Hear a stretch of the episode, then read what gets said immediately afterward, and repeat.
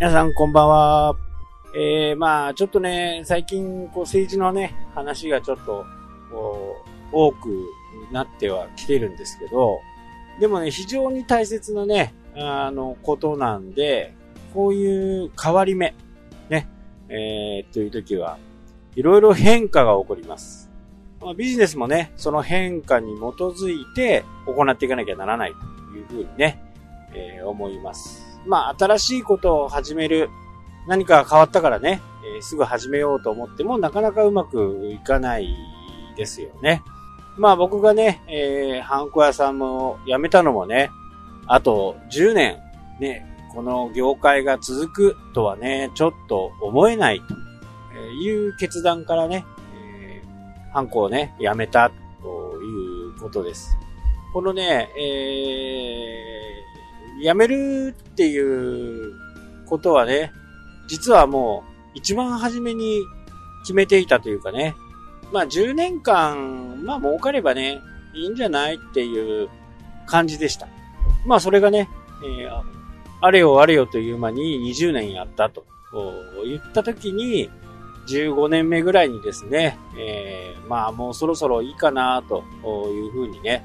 思っていたところにね、えー、この反抗、脱反抗ということが叫ばれるようになって、まあそこで、えー、決心をしたとね、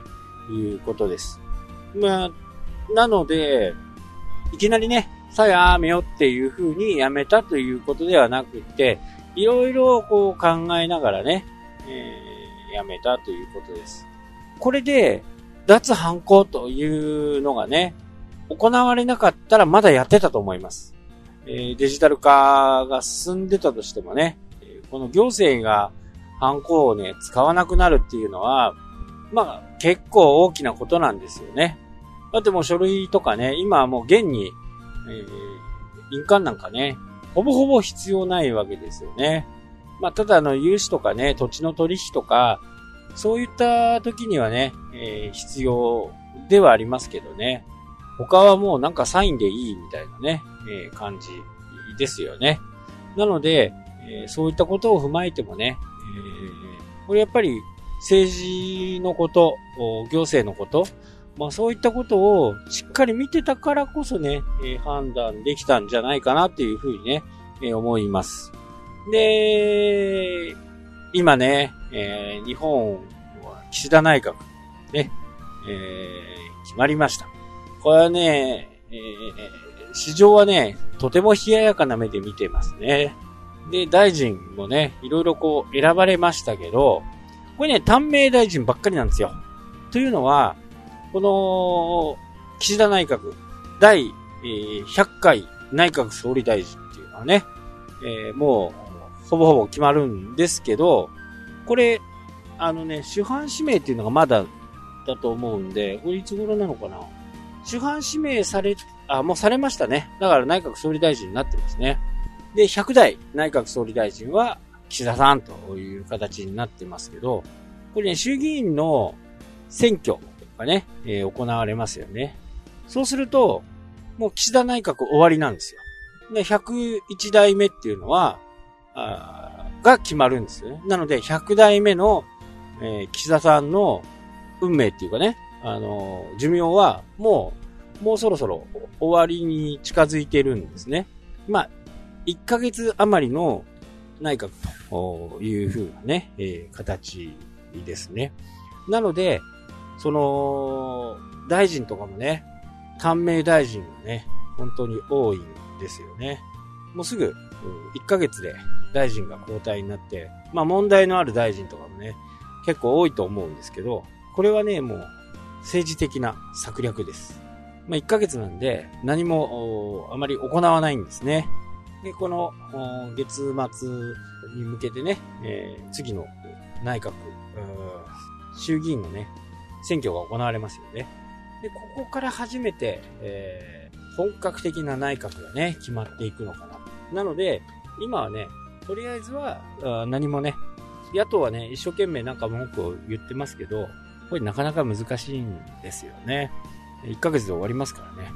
で、えー、実際はこの後、新しい内閣が決まってね、まあ、さらなる新しい、だから101代目の内閣総理大臣としてなるのは、まあ、岸田さん、ね、決まるんですけど、そこからの内閣が、ここからが本番かなというところです。そこで、えー、とりあえず一回大臣になったけど、大臣になるっていうことが、まあ、温情のね、えー、70歳とか10歳の、大臣ね、いましたよね。なので、その辺を、こう、市場は冷ややかに見ているという形ですね。まあ、今後ね、えー、どうなっていくかは、ちょっとこれからっていうね、えー、感じではありますけどね。あまあ、でもね、ちょっと、岸田さんね、英語ベラベラなんでね、この G20 にね、行かないっていうことの判断はね、非常にちょっと厳しいなというふうにね、思います。まあ、世界のところにね、えー、行かないで、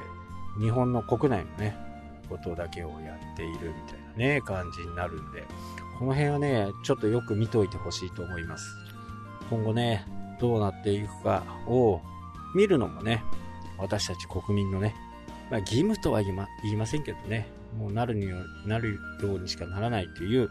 ふうには思いますけど、ただビジネスをやっていく上では、まあどういう大臣になってね、どうなっていくのか。